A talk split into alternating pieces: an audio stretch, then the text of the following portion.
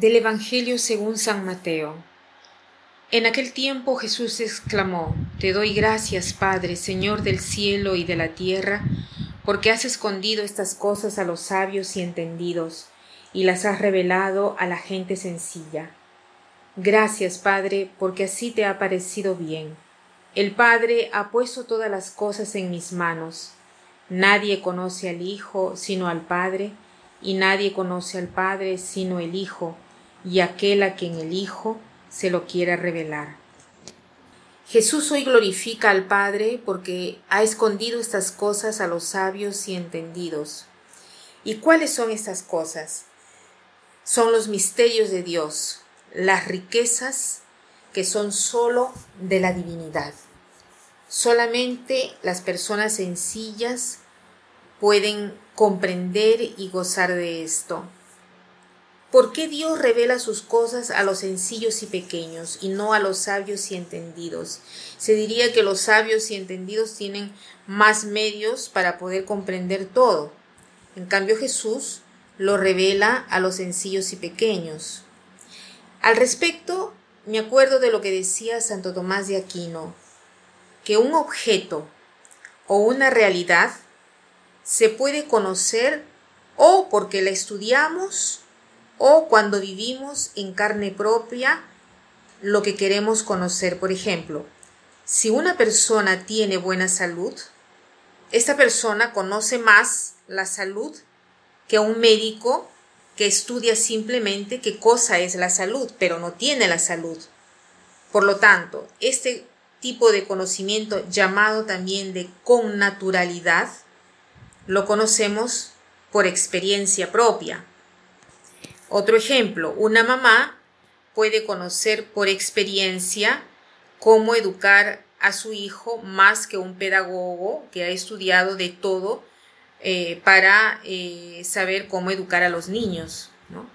Ahora, ¿por qué los sencillos y pequeños conocen por con naturalidad? Porque en el corazón de los pequeños se puede reflejar Dios, porque el corazón del pequeño es puro, y cuando es purificado el pequeño y sencillo, descubre que en su corazón está Dios, que Dios se refleja.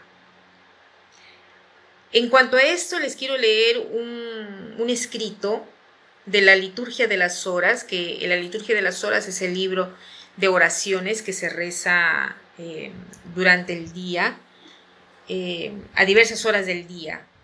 Eh, en la semana número 12, un día de sábado, hay una, una humilía, una predica de San Gregorio de Nisan que dice así, en la vida del hombre, la salud del cuerpo representa un bien, pero la felicidad no consiste en conocer la razón de la salud, sino más bien vivir en salud. Si uno después de haber celebrado la buena salud come lo que le hace mal, ¿qué cosa puede ver en el gozo de la salud? Al mismo tiempo, debemos entender el presente discurso.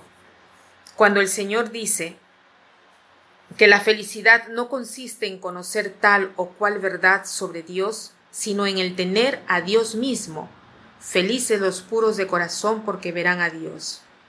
Entonces, quien ha purificado su corazón puede contemplar la imagen de la divina naturaleza en la belleza de su misma alma. Si lavas la fealdad que han cubierto tu corazón, resplandecerá en ti la divina belleza, como el fierro liberado del óxido es esplendente en el sol Así el hombre interior, cuando se habrá quitado el óxido del mal, recuperará la semejanza con la forma original y primitiva y será bueno. Entonces, quien se ve a sí mismo, contempla lo que quiere en sí mismo. En cambio, se convierte en beato, en feliz, quien tiene el corazón puro, porque mientras mira su pureza, hace ver a través de esta imagen su primera y principal forma. Aquellos que ven el sol en un espejo hasta que no fijen sus ojos en el cielo, no ven tan bien el cielo como aquellos que miran directamente el astro luminoso. Entonces, tratemos también nosotros de hacer este propósito el día de hoy, de liberar en lo posible el corazón de tantas cosas feas, cosas que cada uno de nosotros sabe perfectamente cuáles son. Si de repente dice palabras que no son correctas, si de repente tiene el vicio de comer tanto, o si de repente tiene el vicio de estar indagando la vida de los demás, de ocuparse del chisme. Cada uno sabe cómo purificar el corazón y poder tener así la experiencia de Dios y poder ver a Dios, ¿no?